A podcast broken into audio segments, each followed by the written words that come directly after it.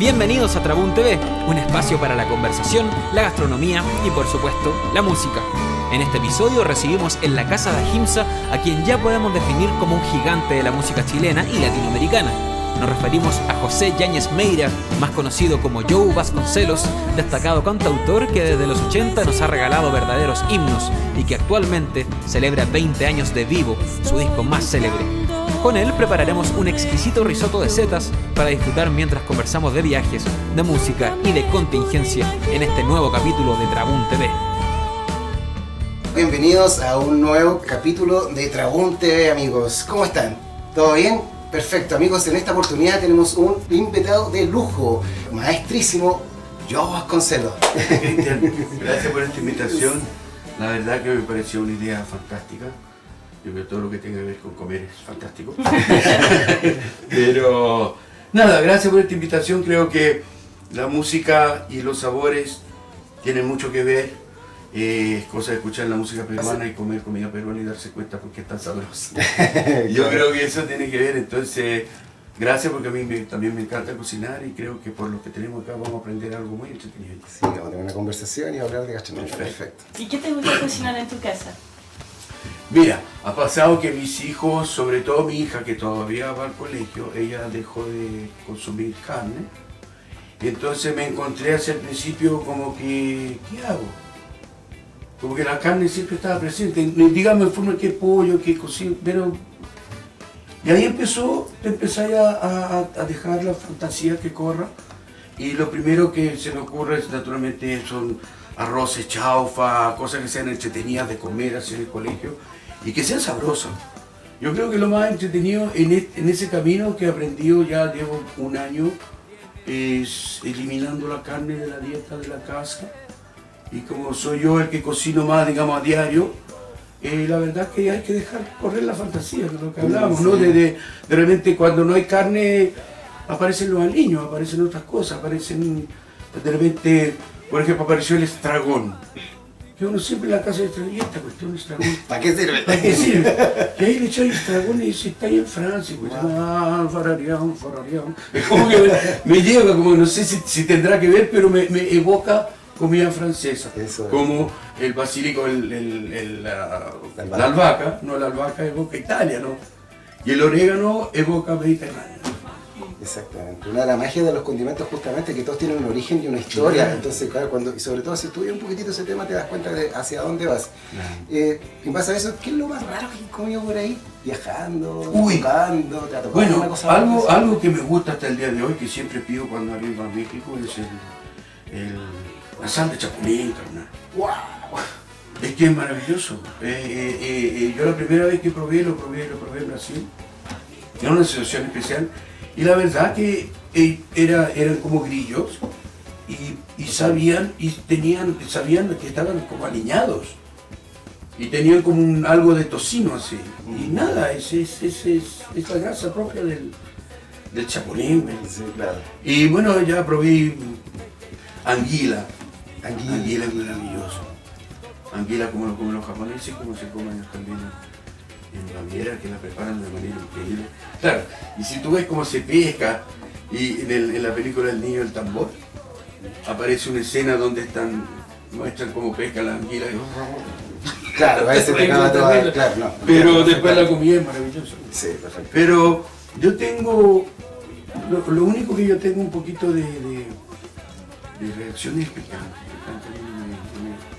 No te, no te No, no, me, como, que, me, como que me corta el sabor, me, me, me, me- Claro. me corta, me, me afecta las papilas, entonces como que me cambia el sabor. ¿Y un No, poquito no, de merquén tampoco? Merquencito sí, pero es, pero es que al niño, ahí está la cosa. Claro, ¿no? Como sí, que- porque no, usa- no, es para que pique, es No. para que aromatice. Aromatice, Es otra- es eso, eso, Mira. ¿sabes qué vamos a hacer hoy día? Te vamos a invitar a hacer una preparación eh, vegana para que se la prepare a tu, a tu hija en la casa. Estos ingredientes son muy básicos, muy simples de encontrar. Tenemos acá, por ejemplo, un queso, un queso vegano que lo puedes encontrar en muchos lugares de tiendas vegana, esto está cada día más popular, muy, muy asequible. Tal vez la gente que no está en el mundo vegano no lo sabe, pero esto es muy, muy fácil accesible, acceso. Tenemos aquí el clásico y, y que se está exportando, ojo, y que es muy valorizado afuera, que son estas callampas secas, que como que no, en Chile no lo valorizamos, pero afuera valen oro. Estas, estas callampas secas son las chilenas, son ricas, las venden ahumadas también, son maravillosas. Este es el chitaquí, aquí hacemos un cruce, ya nos vamos a otra parte del mundo, Asiático. asiático, sudeste asiático, el chitaki, que es maravilloso. Es un poquito caro, pero sabes que si lo encuentras, lo compras y con poquito tú puedes hacer mucho, como viene deshidratado. Tenemos el clásico champiñón que encontramos en todos lados, champiñón París, que es muy, muy conocido. Tenemos cebollita picada, la piqué antes para no para hacer llorar a, los- a- a la, parte, del- a la parte del, equi- a la parte del equipo. Y tenemos arrocito, compré un arroz especial que cuesta casi lo mismo que el otro arroz, que un arroz como para paella o sirve para risotto. Hoy vamos a preparar un risotto, un risotto de setas. Tenemos también aquí un ajito picado finamente. Tenemos un vino blanco, que es para cocinar, no para que lo bebamos. y tenemos aquí un caldito de verduras. Un caldito de verduras que sabes que cuando tú pelas la zanahoria, de repente todo lo que está explicando tú, la gente lo bota a la basura, eso lo guarda, después lo echas a cocer y muchas veces lo que tú puedes hacer es hacer cubitos, congelarlo y después cuando, Y en bolsita y después cuando estás cocinando se lo incorpora a tu comida. Muy buena idea. Esa buena idea. aceite de oliva, obviamente chileno, que es uno de los mejores del mundo, y fruta es una colección de, de, de pimienta, que son una selección de, y sal de mar. Perfecto. Y con eso vamos a hacer un plato para chuparnos los bigotes. Perfecto. Ya, Oye. ¿y te- la comida y la música para ti tienen relación? Total, total, total. Por ejemplo, eh, Brasil que es tan grande, eh, uno vive eso porque cada estado es como un país, entonces tú vas a Rio Grande do Sul y en mucha carne, frontera con Uruguay, con Argentina, la cosa es gaucha. Es como lo que encuentras en la Patagonia también. Claro. No esa cosa gaucha, esa cosa de boina, de acordeón. Carne. Va subiendo, llega río, porotito negro, arrocito, harto leñito samba. El que llama el pagode, se llama pagode es porque todos los domingos se junta la gente a cantar, a cantar, comen, almuerzan y después, claro, después del almuerzo se van todos debajo del, del parroncito en el fondo y ahí empiezan y dicen, vamos, vamos, vamos. Claro. Ya se comió el feijão, ya todo, todo. Entonces ahí viene el espíritu del samba. Ahí tú viajas ya al nordeste y las comidas son un aliño, camarón, y, y- y la cosa media africana, esta cosa de, del aceite de dendé, que es el aceite, que, viene- aceite de palma que llegó de África, y se llevó, se llevó a Brasil para hacer, eh, era tan fino ese aceite que se usaba para los- la Segunda Guerra Mundial, para los cañones. Wow. Y como son las cosas, la gente empezó a cocinar con el dendé y, y y el sabor de Bahía, el sabor de Bahía es el aceite de dendé. Hay mucho, mucha mezcla de comida africana, ¿no? Con aliños como el, el quimbombó, que es como este lady finger, que parece el dedo de dama, que es muy baboso, y eso se cocina con harto pescado, pescado seco, pescado crudo, se hacen unas papillas así, castañas de cayú, y comida poderosa. Y ahí empieza la cosa africana y te vas más al nordeste, y más al nordeste y la cosa es la tierra del acordeón triángulo que dice que yo creo que los músicos en Brasil consideramos que es de donde nació el swing y de dónde va el swing. O sea, ahí es impresionante porque tiene que ver con la comida que tú comes, comida muy sencilla, muy sabrosa, como, como cuando tú tienes cilantro, ci- ajo y tomate. Entonces tu, tu aliño va a ser o más cilantro o menos cilantro o más tomate, pero tienes que jugar con eso. Y lo que logran es increíble, porque no, es- no estamos hablando de, de cocinar como que sea con canela, con cardamomo, con, con, con Es un cúrcuma, ¿no? No, eso- esto, esto es, es muy sencillo, pero con esa sencillez lo que se logra es un poco lo que pasa con la música. Y es una música tocada con un tambor, un triángulo y un acordeón. Y mueve masas. A veces nosotros íbamos a tocar, que se íbamos a tocar a Paraíba, para las fiestas, de San Juan, que es cuando más se celebra. Y llegábamos con banda grande y la gente estaba esperando el trío.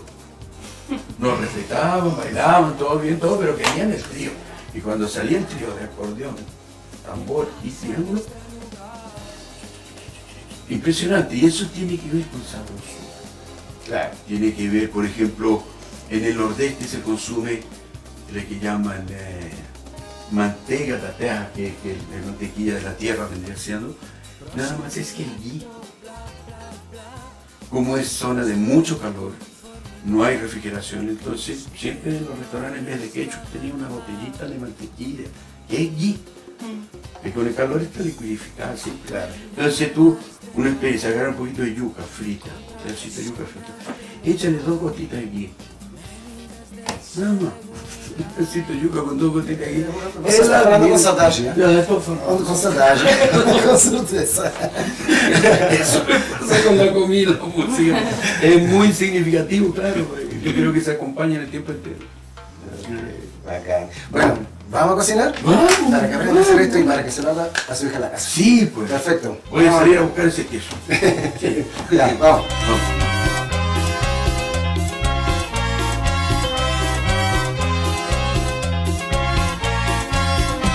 Son las 6 de la mañana, ya nadie consigue hablar. Se acabó el carrete y nadie puede pestañear. Y esa mujer engañosa, ay, como me hizo soñar. Llevó hasta el cielo y ahora me hace.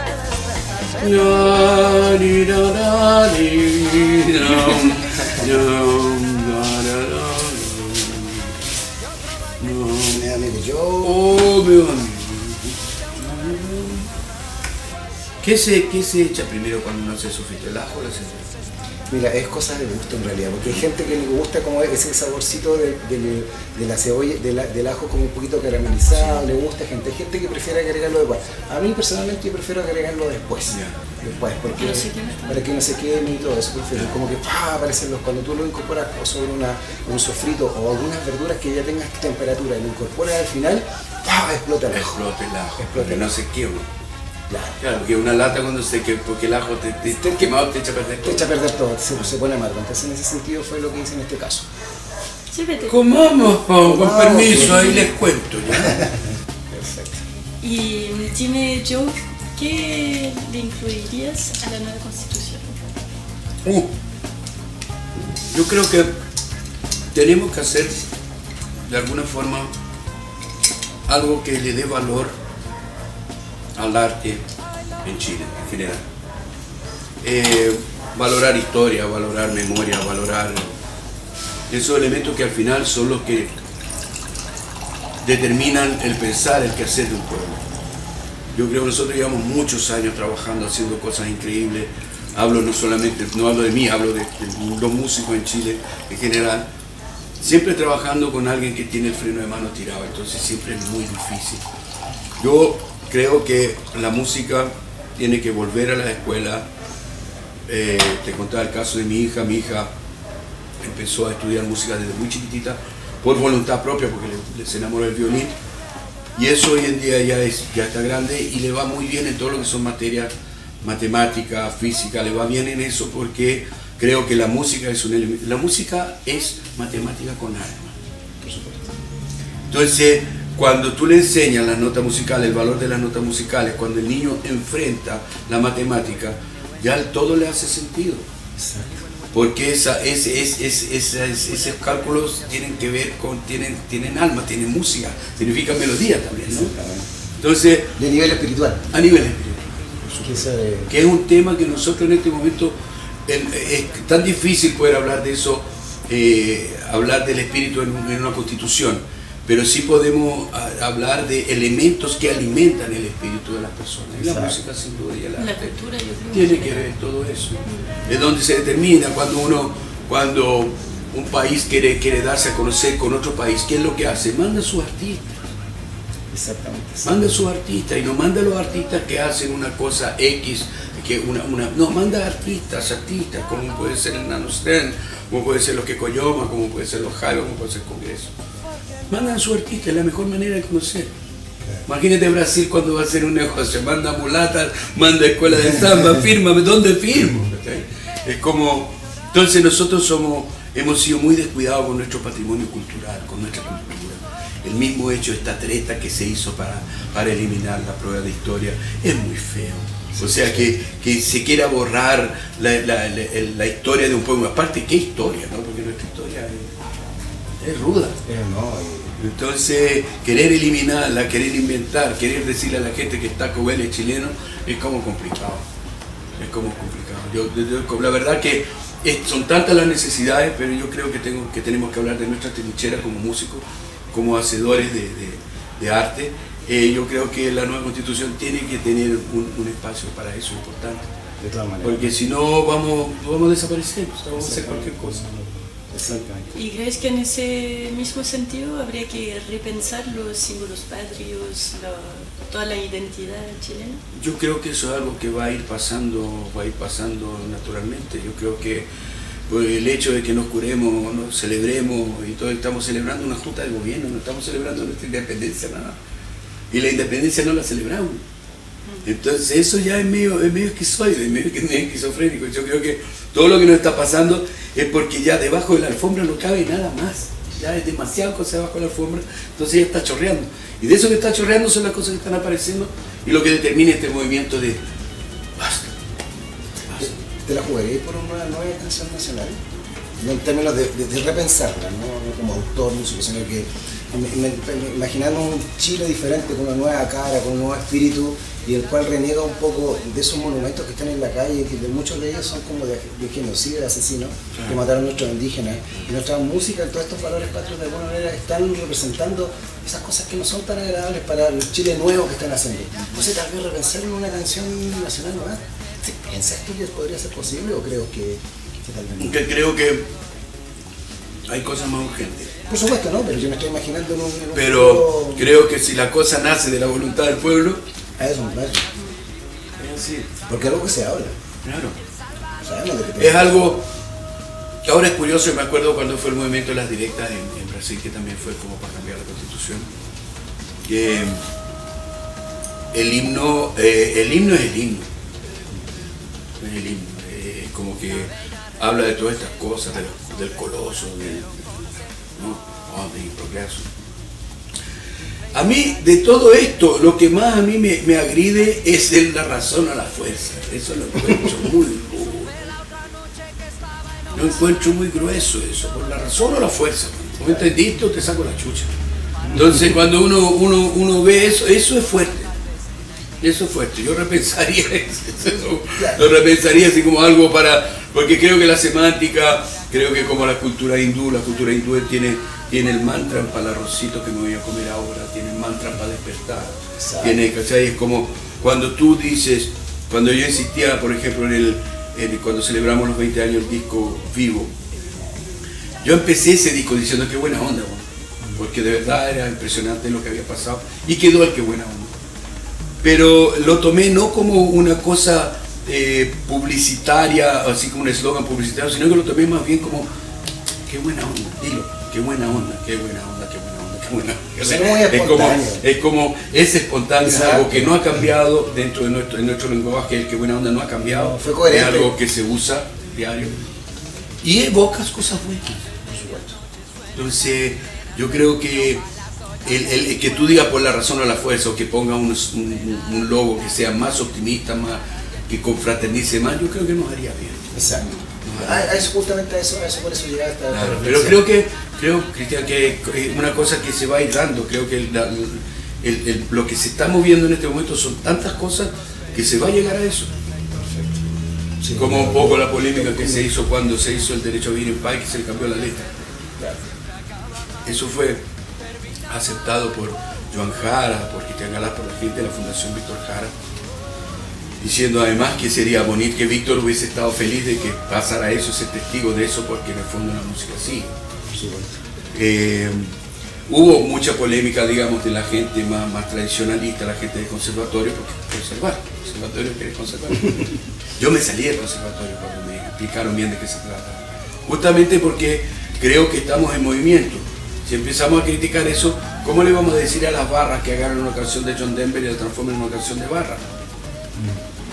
Estamos coartando eso, no, no puede ser, no puede cambiar. No, se puede todo. Se puede todo, la cosa es que se haga con respeto, que se haga con, el proceso como se hizo. Ir a hablar con la viuda de, de, de- de y pedirle permiso y si le parecía. Y las personas que hicieron esa letra no son publicistas, son músicos que estaban sintiendo en ese momento en que el WhatsApp eran 240 recados por segundo. Era una barbaridad. Yo me iba a Twitter a descansar. Calcula cómo era. Entonces, entonces era, era todo eso. eh, eh, eh, eh, eh, es esta cosa espontánea que se da que no hay como frenarla. ¿No? Como dicen en Brasil, vos, povo voz de Deus. ¿Cómo vas a negarle? No puedes negarle. El otro día la niñita que la querían sacar y se pararon en el metro, los guardias, y no dejaban partir el tren. Porque la niña estaba tocando. Y la niña se puso a tocar y se puso a tocar y la gente empezó a aplaudir y los guardias se fueron. Dignidad Eso es democracia. Eso, nadie, nadie, nadie agredió a nadie, o sea, simplemente la gente se manifestó en pro del arte, de esta niña que estaba haciéndolo muy bien además. Y eso, eso es un poco lo que tiene que pasar. Molesta ese mensaje en el metro cuando dicen prohibido. Es que molesta el prohibido, basta de prohibir. Exacto, ¿no? Estamos prohibiendo, prohibiendo, prohibiendo, prohibiendo, si todavía no nos dieron la oportunidad de, de- de vivir la cuestión y te siguen prohibiendo. Nace este mundo y ya.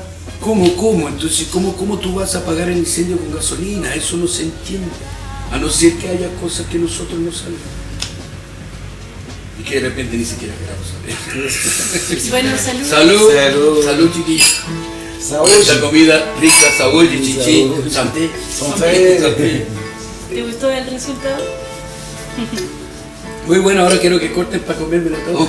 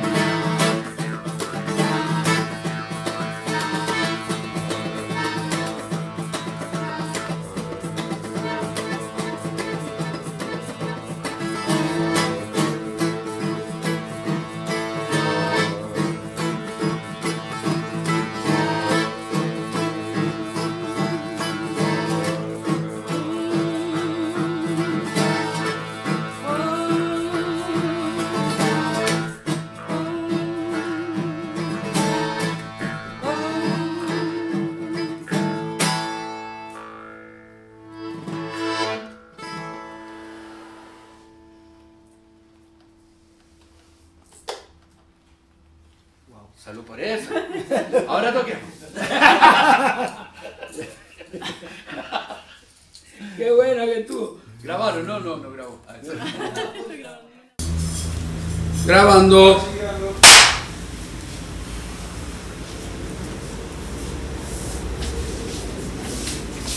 Era noche de tengo. ¿Qué? ¿Pão de queijo? Pão de queijo Oh, sem, não puedo queijo. crer. Pão de Ah, queijo é sem queijo. Sem queijo. que. É um pão de beijo. Pão de beijo. Pão de beijo.